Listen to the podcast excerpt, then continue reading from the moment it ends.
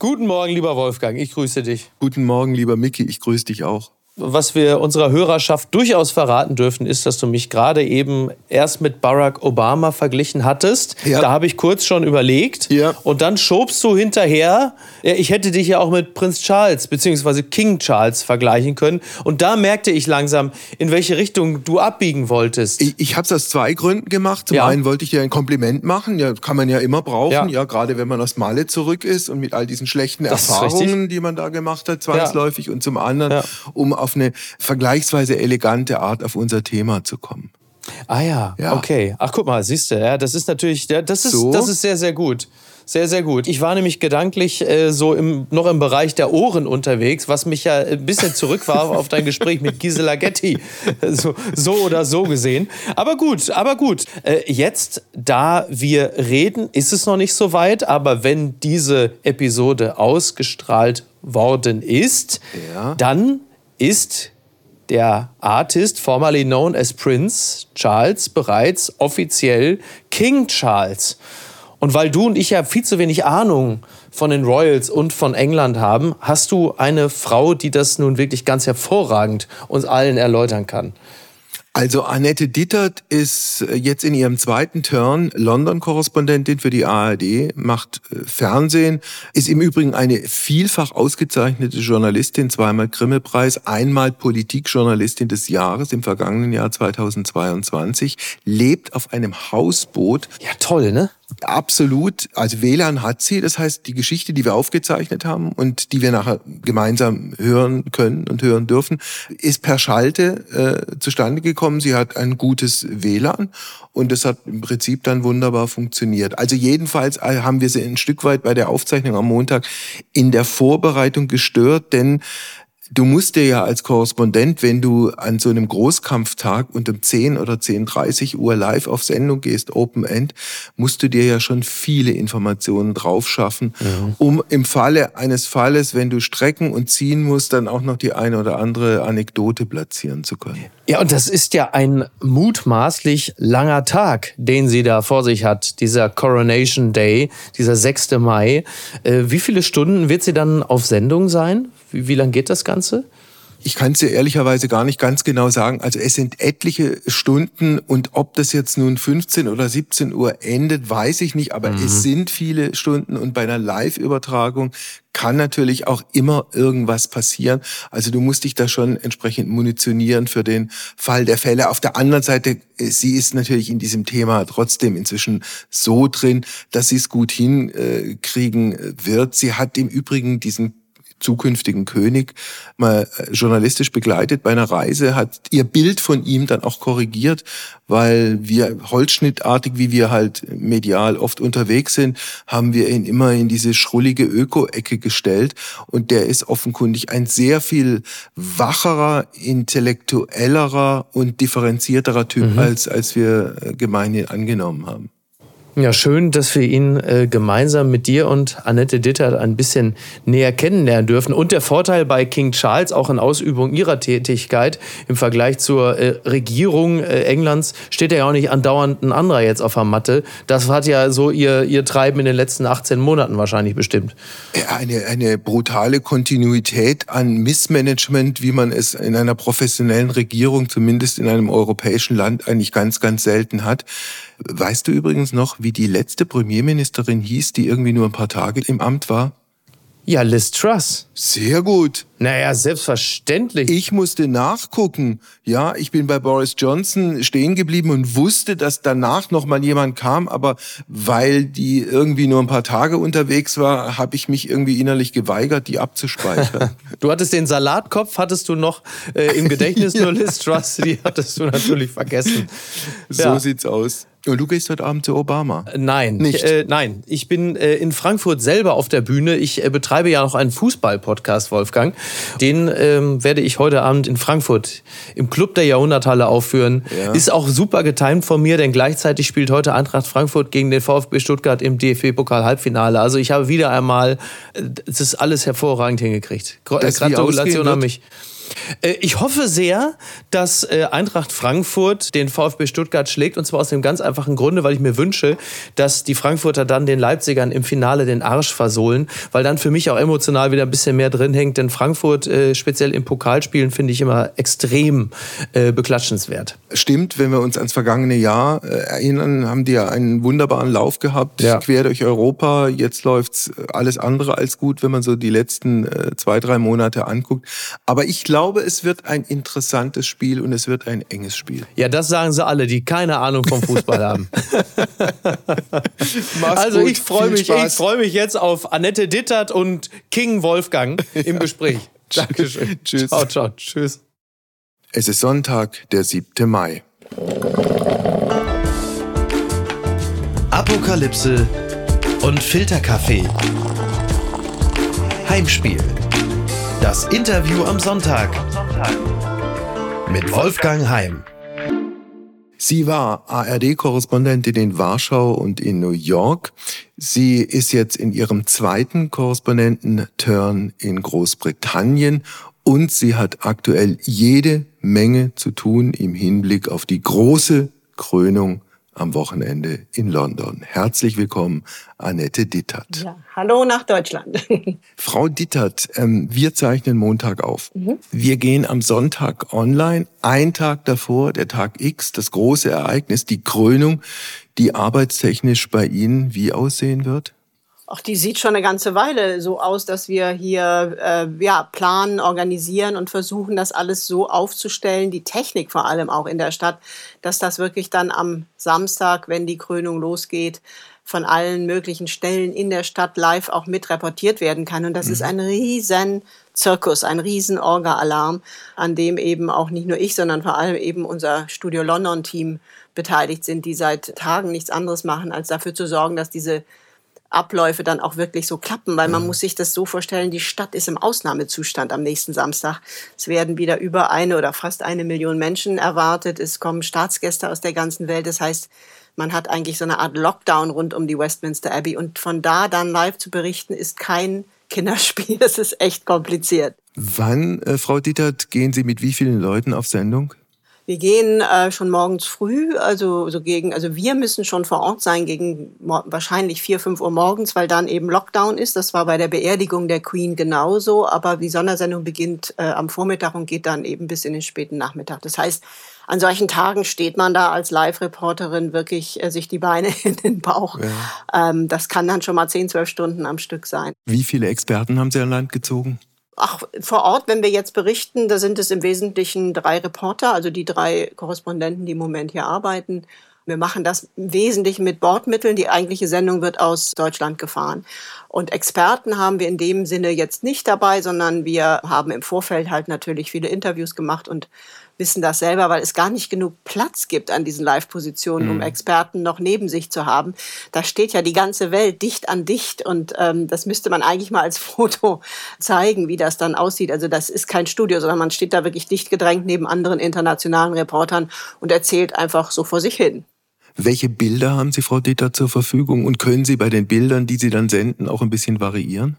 Also das ist im Wesentlichen das Live-Signal der BBC, was wir haben. Und da geht dann die ARD-Sendung, die wie gesagt aus Deutschland, aus Hamburg gefahren wird, die geht da immer wieder drauf.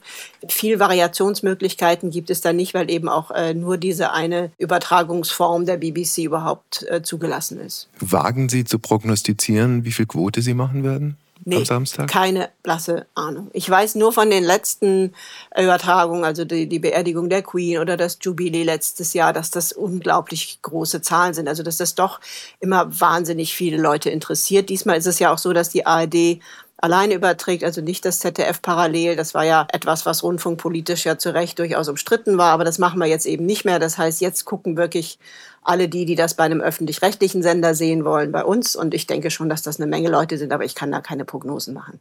Da müssen Sie die Redaktion fragen. Okay. Wobei in Vorbereitung unseres Gesprächs bin ich über eine Zahl gestolpert, die ich eigentlich kaum glauben konnte.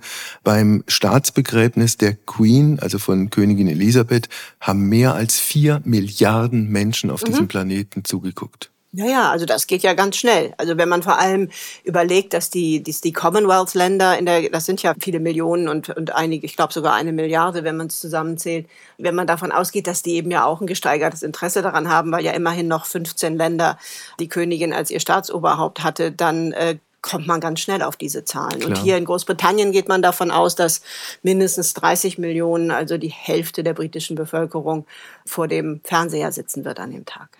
Wenn Sie das Commonwealth angesprochen haben, wie groß schätzen Sie die Begeisterung ein in den früheren Kolonien des Vereinigten Königreiches oder anders formuliert, kann es sein, dass äh, die Begeisterung sich bei manchen außerhalb von Großbritannien doch auch in Grenzen hält? Ja, also die Begeisterung für die britische Monarchie sei, ist, hat sich seit dem Tod der Queen deutlich abgekühlt. Also Charles hat das zunächst sehr gut übernommen und seine Popularitätswerte waren auch am Anfang in den Monaten danach eigentlich relativ hoch. Das war ein bruchloser Übergang.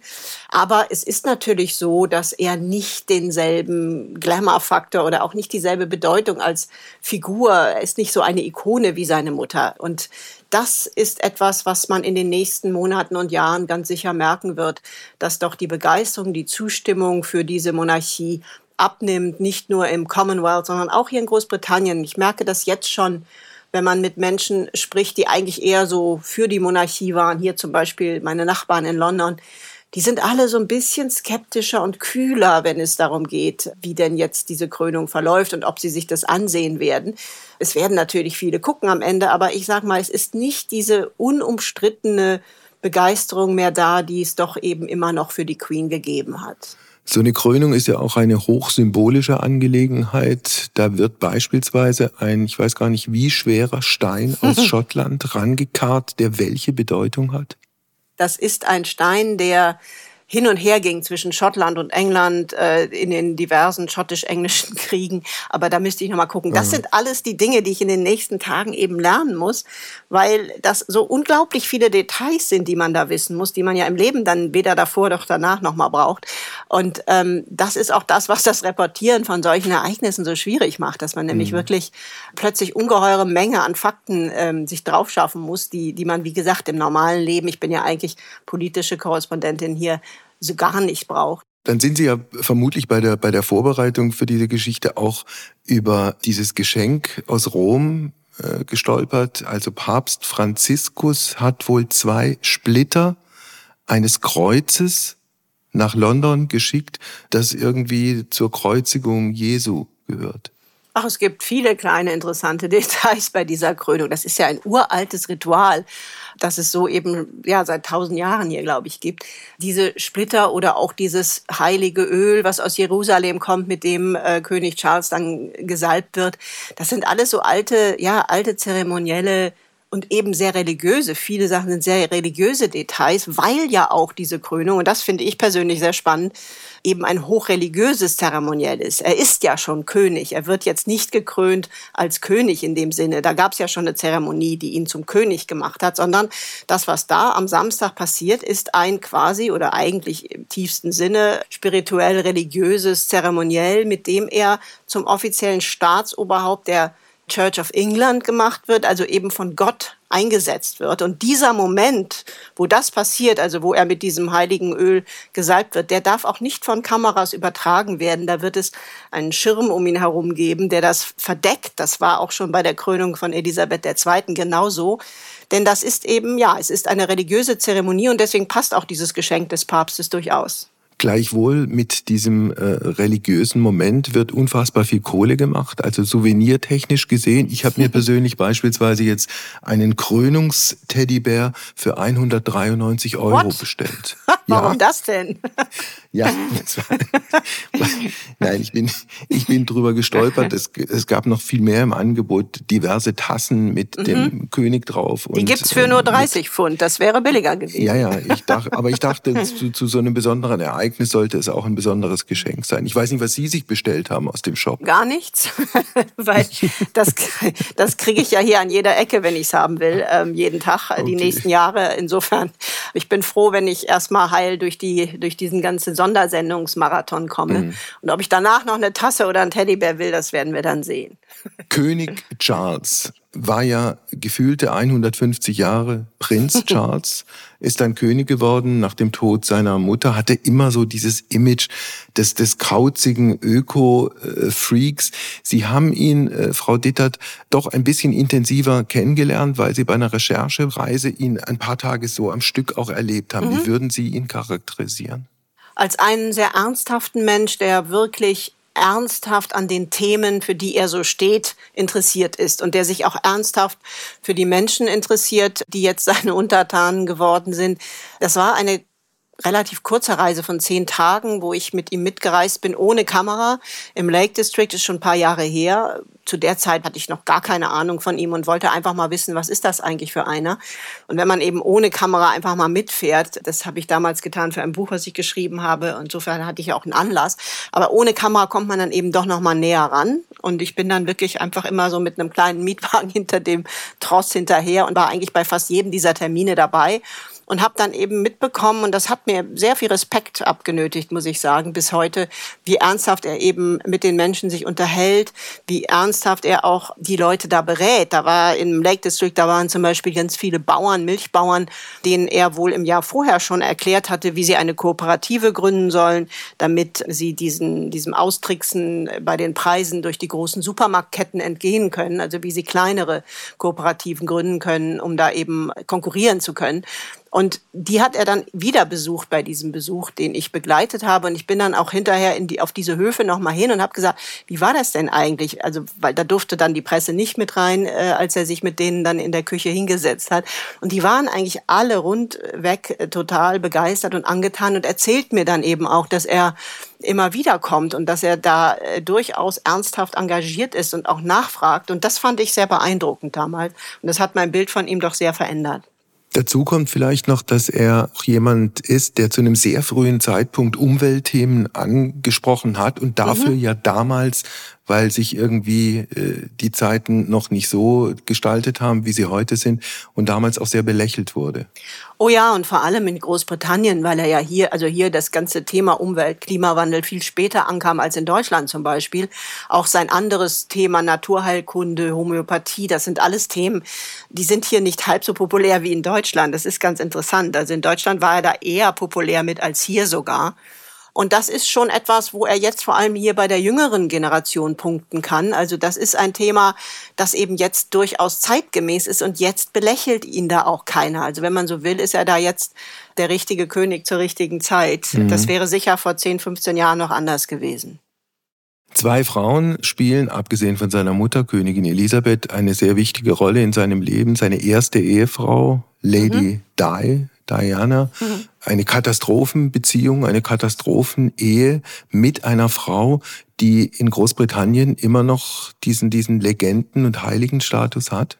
Ja, das kann man schon so sagen. Es ist natürlich jetzt auch nochmal durch diese ganze Auseinandersetzung mit Harry und Meghan nochmal so in den Fokus gerückt, weil er ja noch einmal gesagt hat, dass er das eigentlich dann doch nicht okay fand, dass sein Vater Camilla am Ende geheiratet hat, beziehungsweise eben doch nochmal gesagt hat, dass für ihn das ja sehr schwierig ist. Also ähm, ja, also die ist immer noch extrem populär, wobei man schon sagen kann, dass so allmählich die Briten Camilla eben jetzt als Königin doch akzeptieren, was im Grunde, wenn man das vor 20 Jahren gesagt hätte, einem niemand geglaubt hätte. Also da ist eine erstaunliche Wandlung eingetreten, die auch damit zusammenhängt, dass es eben eine groß angelegte PR-Kampagne gibt, um Camilla sozusagen ins Herz der Briten zu manövrieren. Also wenn man im Moment hier die Times oder den Telegraph liest, dann kommt jeden zweiten Tag eine Geschichte, wie toll Camilla doch ist und was für eine bodenständige, normale Frau.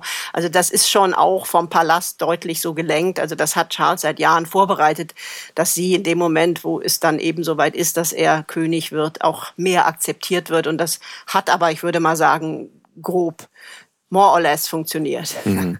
Und diese Camilla hatte es äh, noch aus einem ganz anderen Grund äh, doch schwerer als andere, weil Ende der 80er Jahre mal ein Telefonat öffentlich wurde, ein heimlich mitgeschnittenes Telefonat, in dem es doch äh, sehr deutlich um sehr intime Dinge ging, Frau Dittert.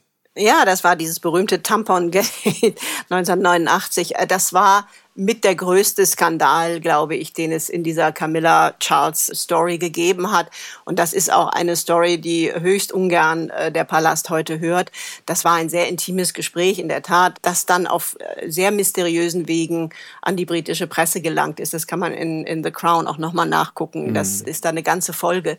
Das ist etwas, was immer wieder natürlich hochploppt. Und wie gesagt, es gibt eine große Kampagne des Palastes seit einigen Monaten, Camilla ebenso zur neuen Königin der Herzen zu machen. Und ich habe den Eindruck, dass das so grob gelungen ist. Es ist nicht so, dass die Briten, die jetzt, also die, die monarchistischen Briten, also die Briten, die ihr Königshaus lieben, sie jetzt unbedingt äh, so verehren wie damals Diana, aber sie haben sie akzeptiert. Jetzt gibt's, was Diana angeht, die beiden gemeinsamen Söhne, William und Harry. Funktioniert diese Beziehung nach dem Schema Good Guy, Bad Guy inzwischen? Ach, das kommt immer darauf an, wen man fragt und was man so liest. Also William ist halt der, sage ich mal, etwas langweilige äh, Nachfolger, der sich sehr brav und gesittet verhält. Und Harry war ja immer so ein bisschen der Liebling, auch vor allem der Jüngeren.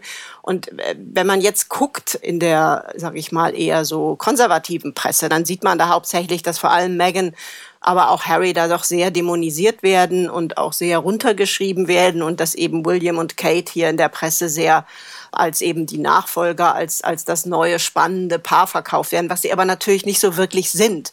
Denen fehlt, finde ich persönlich, irgendwie dieser Sparkle und dieser Glamour, den Meghan Markle und Harry eben hatten. Und ich persönlich finde das mit einer der größten Fehler, die, die die britische Monarchie gemacht hat, dass sie diese beiden nicht in irgendeiner Form hat halten können als Teil der Firma, weil die eben für eine ganz andere Bevölkerungsschicht standen, die aber eben hier auch riesig groß ist, nämlich die Jüngeren und die People of Color, die, die sich doch stark mit Meghan identifiziert haben. Und das ist schon auch ein Problem, was so die Popularität der britischen Monarchie angeht, wenn das so weitergeht. Also, denn das, was da jetzt im Moment auf dem Balkon stehen wird, auch ab Samstag, das sind alte, sag ich mal, drei weiße Männer, die dann demnächst mhm. äh, übernehmen. Also, also William und dann George. Und das ist eigentlich nicht repräsentativ für die britische Bevölkerung, die ja sehr viel diverser ist als die ähm, Deutschlands oder anderer europäischer Länder. Auf der anderen Seite, dieses Enthüllungsbuch von Harry und Meghan war ja, wenn ich es richtig sehe, schon ein sehr großer Tabubruch, auch in mhm. einem Land, in dem es sozusagen von königlicher Seite her eine Informationspolitik überhaupt nicht gibt. Ja klar, ich meine, das waren lauter intime Details, die er da schonungslos veröffentlicht hat, wobei man auch nicht weiß, ob das alles so stimmt, aber aus seiner Sicht eben so beschrieben hat.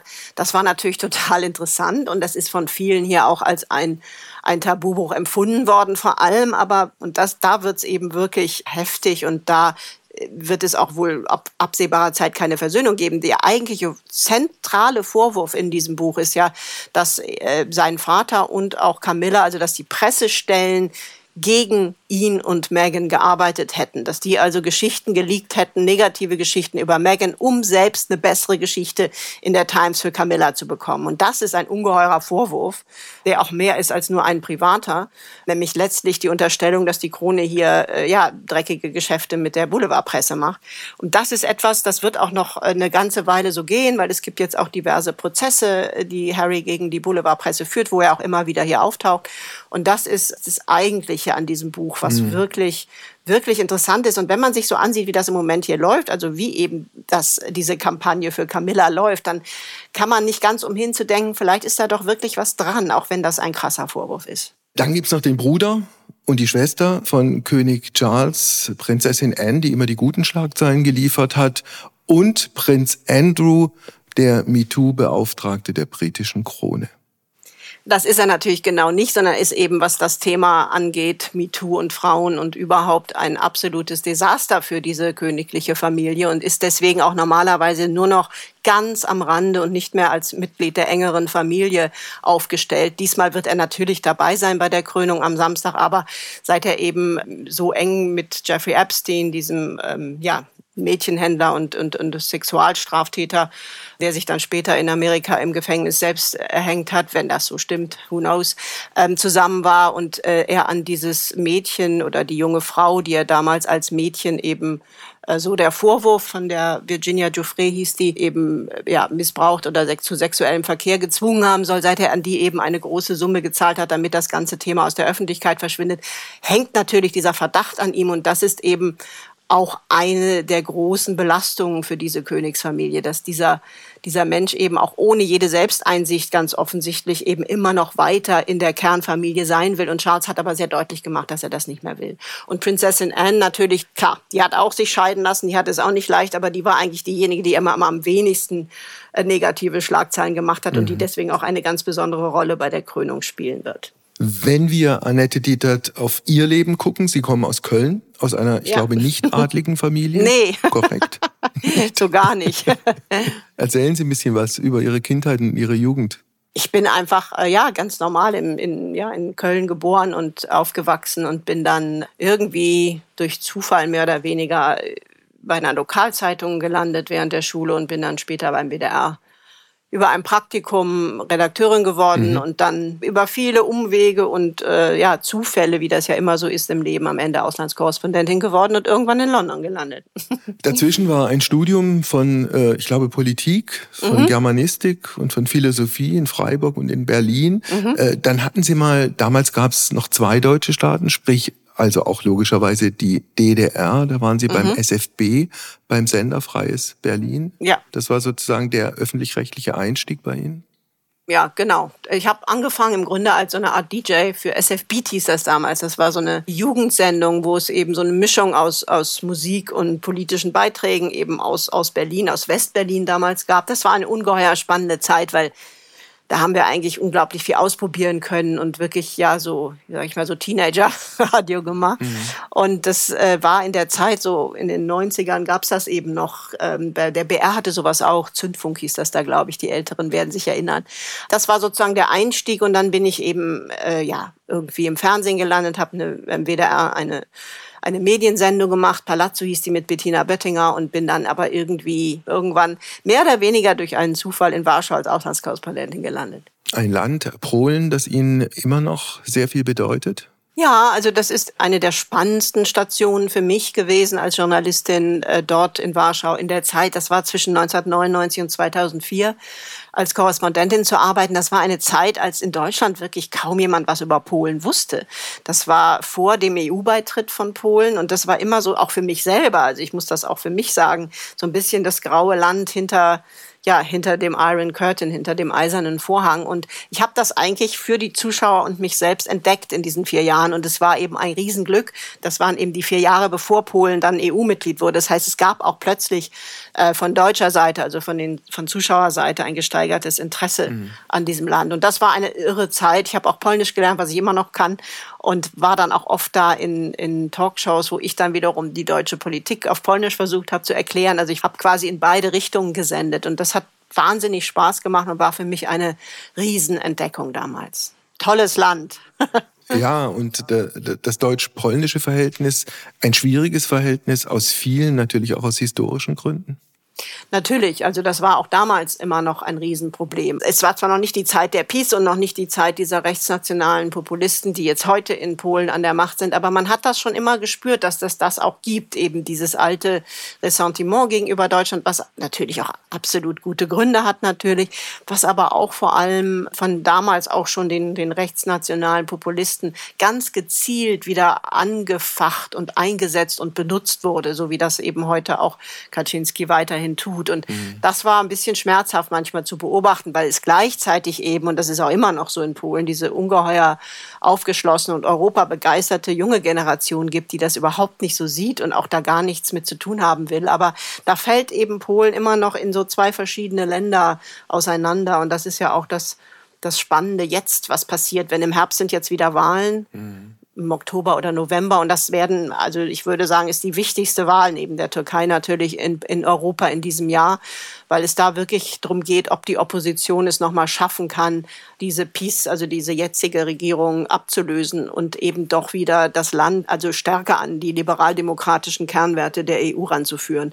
Das wäre ein, ein riesen für die EU, wenn das gelingen würde. Aber es sieht nicht so gut aus, sagen mir im Moment Freunde in Warschau, die das natürlich sehr eng beobachten. Wenn wir nochmal auf Großbritannien gucken, also das Land, in dem Sie inzwischen wieder leben, auch ein zerrissenes Land nach dem Brexit und nach den ganzen oh ja. Verwerfungen, die dieser Brexit mit sich gebracht hat?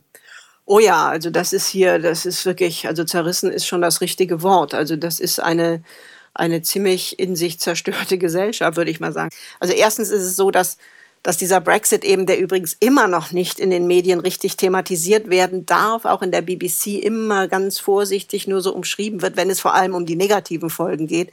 Das war absehbar, aber es hat sich eben jetzt erwiesen nach viel, viele Jahre danach, dass das Ganze eben ein Riesendesaster war, wirtschaftlich auch. Also das Bruttosozialprodukt, das britische, ist vier Prozent, das ist eine Menge. Vier Prozent des Bruttosozialprodukts sind schon ruiniert und weg durch den Brexit. Man merkt das auch überall. Es gibt so viele Läden, die kaputt sind, die zugemacht haben. Man hat eine viel höhere Inflation als auf dem Festland, in, auf dem Kontinent. Und das Land ist einfach, den Leuten geht's richtig dreckig. Und das ist aber eben etwas, und das ist das eigentlich Schlimme hier, was keiner so richtig thematisiert, weil eben immer noch die Tories sagen, das wird alles schon noch irgendwie irgendwann, obwohl sie selber eigentlich nicht mehr dran glauben. Das ist eine ganz eigenartige Situation im Moment. Das ist so in der Balance. Also die 60 Prozent der Briten sagen mittlerweile, es war ein Fehler, aber so richtig drüber sprechen und wirklich überlegen, mhm. wie geht's jetzt weiter, das tut noch keiner im Moment. Aber Frau Dittert, ich wollte gerade, ich wollte gerade fragen, also wenn es dem Land dreckig geht, muss man doch sehr ausführlich die Frage diskutieren, wer Schuld daran hat. Ja, das würde man in Deutschland so machen. Das, das ist aber hier nicht so. Also es hat viele Gründe, warum das nicht so ist. Zum einen, die Tory-Regierung sagt nach wie vor, das ist wie ein Tabu, was immer noch über der Insel schwebt. Wir wollen darüber nicht reden, das wird schon. Und ja, das, die, die Probleme, die wir jetzt haben, das hat nichts mit dem Brexit zu tun, das hat was mit der Pandemie, das hat mit dem Krieg in der Ukraine zu tun. Aber das ist natürlich Blödsinn.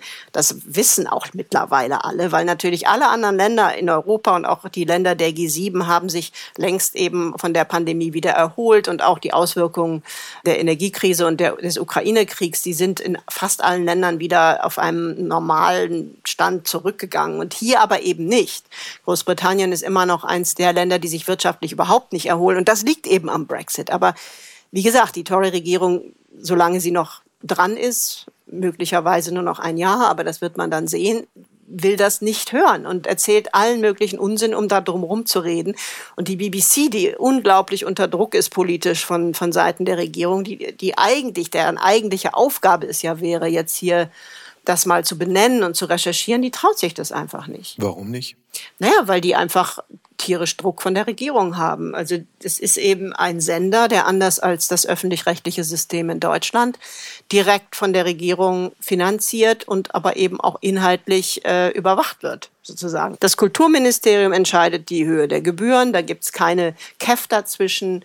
Der Aufsichtsrat ist immer ein Tory, das ist gerade einer, der musste jetzt gerade zurücktreten, Richard Sharp das sind immer Tory, also das sind immer Menschen, die von der Regierung eingesetzt werden. Der musste nun zurücktreten, weil der Boris Johnson einen Kredit von umgerechnet einer Million Euro äh, besorgt hatte, mal ebenso, bevor er eingesetzt wurde als BBC-Chef.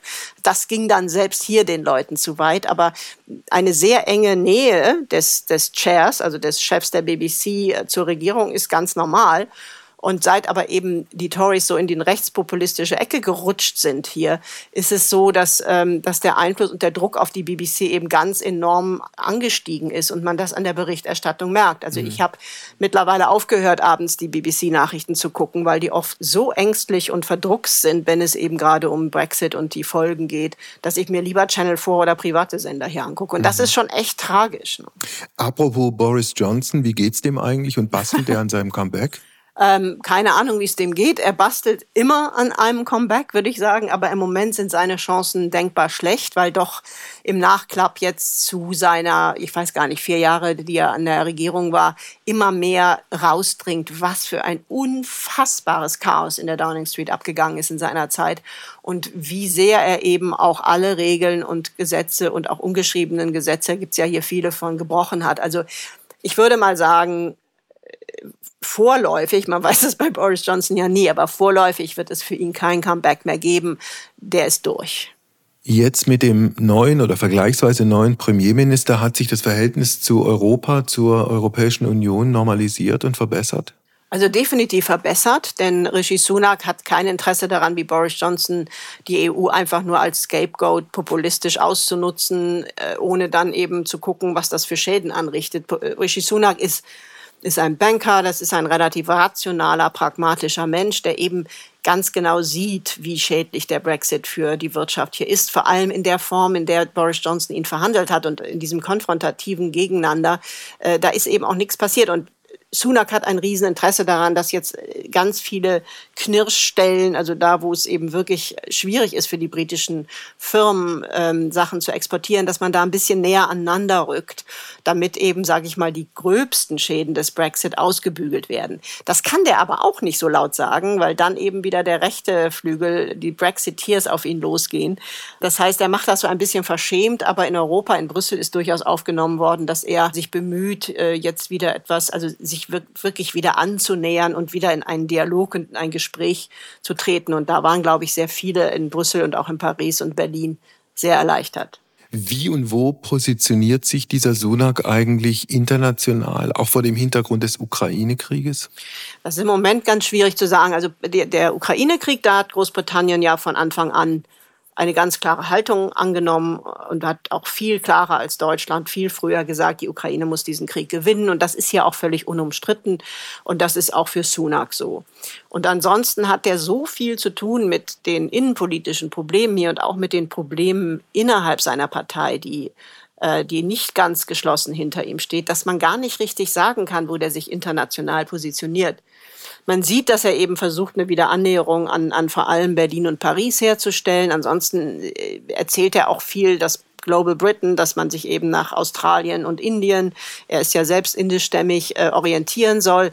Er selber hat lange in den USA gelebt. Also das ist so ein global agierender Banker vom Denken her, der aber so richtig zur Außenpolitik in der kurzen Zeit, die er jetzt Premierminister ist, noch nicht gekommen ist. Also das muss man jetzt noch mal abwarten. Das ist im Moment noch nicht so ganz klar zu erkennen. Wie lange wird der Premierminister bleiben? Was denken Sie? Ja, also so wie die Zahlen im Moment aussehen, maximal noch ein Jahr. Dann sind nämlich die nächsten Wahlen. Und im Moment äh, liegt Labour, also die Opposition, so weit vorne, dass er das eigentlich nur verlieren kann. Die Frage ist eigentlich nur, wie hoch die Tories verlieren. Ähm, aber ein Jahr ist in der britischen Politik eine lange, lange Zeit. Da kann viel passieren. Also ich würde mal sagen, Labour hat diese nächste Wahl noch lange nicht gewonnen. Und die Chancen, dass Sunak nach dem Jahr noch Premierminister ist, wenn denn dann die nächste Wahl wahrscheinlich im nächsten Herbst stattfindet, sind extrem gering. Aber ja, we're in Britain und man weiß ja nie. Großbritannien, das Land, das Sie lieben, London, die Stadt, in der Sie leben, wobei Ihre Wohnsituation insofern eine besondere ist. Wir sind jetzt geschaltet miteinander, ich in Stuttgart, Sie in London, und zwar auf Ihr Hausboot, mhm. das in welchem Kanal oder auf welchem Fluss liegt? Das liegt äh, hier in Little Venice. Das ist mitten in London zwischen Camden und Notting Hill. Und wenn ich hier aus dem Fenster gucke, dann sehe ich viele kleine Touristenboote, die hier vorbeifahren und manchmal winken. Das ist, äh, ja, das ist so eine Wohnform, die so durch Zufall passiert ist, dass ich vor ein paar Jahren einfach keine Lust mehr hatte, diese irre hohen Mieten zu zahlen und durch Zufall hier einen Liegeplatz hatte, was man auch schwer findet, eben mitten, mitten in Central London und dann mir eben ein kleines Boot gebaut habe, auf dem ich seitdem wohne. also das Boot ist 20 Meter lang, zweieinhalb Meter breit, ja. bietet Platz auf insgesamt 18 oder 19 ja, so 18, Quadratmeter. 19 Quadratmeter sind das etwa. Also es ist echt Damit klein. kommen Sie hin? Ja, es geht echt ja. gut. Also hätte ich ja. auch nicht gedacht am Anfang. Das war am Anfang eher so ein Gag. Ich dachte, da wohne ich mal so einen Sommer, also als so eine Art Dacia und habe aber dann gemerkt, dass all die Sachen, die ich vorher in der Wohnung hatte, dass ich die nie gebraucht habe. Und dann bin ich irgendwie am Ende dieses Sommers zu dem Schluss gekommen, dass das doch eigentlich ganz schön ist. Und nein, das geht gut. Man wundert sich, wie viel Sachen man eigentlich hat, die man alle nicht braucht, wenn man einmal das abschafft. Also es ist vollkommen ausreichend, wenn man das clever organisiert. Man muss halt Storage überall so bauen. Das ist wie so ein Tiny House im Grunde. Mhm. Aber man kommt damit absolut hin und im Sommer ist es absolut wunderschön, weil ich auch einen kleinen Garten habe und man lebt eigentlich mitten in London und hat das Gefühl, wenn man, wenn man auf dem Backdeck sitzt, dass man mitten in der Natur ist. Das ist schon auf gewisse Weise, wenn man mit so einem kleinen Tiny House klarkommt, eine sehr privilegierte Wohnform. Ist der Winter genauso schön wie der Sommer? Ja, nicht so. Im Winter muss ich immer dran denken, wie schön der Sommer ist, dann geht's. Im Winter ist das natürlich alles enger, kleiner, dunkler und wenn es richtig kalt wird, ist es schon auch manchmal wirklich ungemütlich. Aber, Aber Sie haben noch eine Fußbodenheizung. Genau, woher wissen Sie das denn? Weil ich es gelesen habe. genau, das habe ich mal in einem Buch aufgeschrieben. Ja, ja, also die Fußbodenheizung, die hält immer bis 0 Grad. Wenn es unter 0 ist, dann wird es doch, also dann zieht es auch ganz schön durch die Fenster.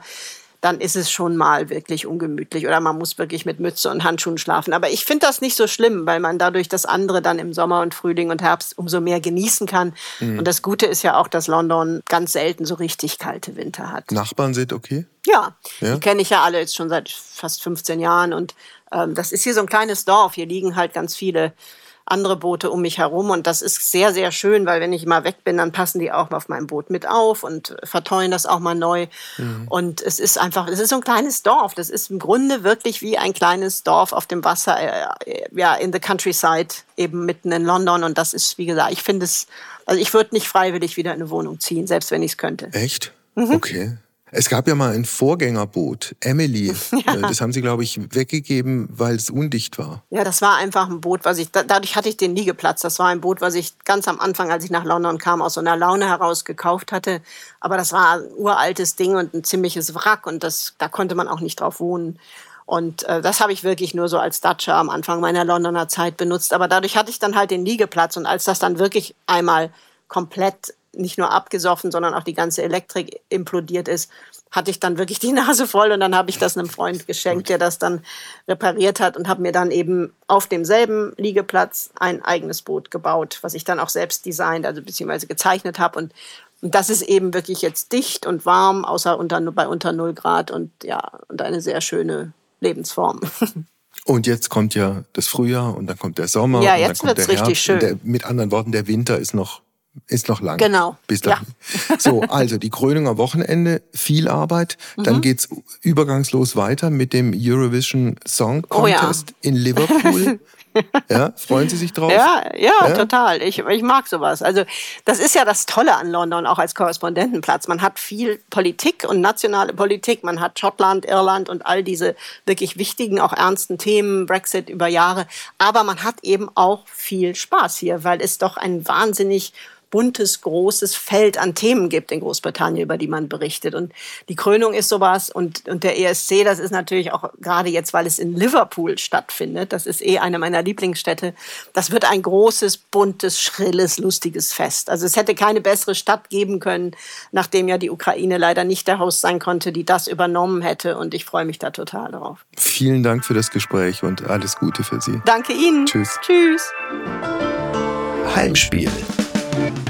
Apokalypse und Filterkaffee ist eine Studio Bummens Produktion mit freundlicher Unterstützung der Florida Entertainment. Redaktion Wolfgang Heim. Executive Producer Tobias Baukage. Produktion Hanna Marahiel. Ton und Schnitt Mia Becker.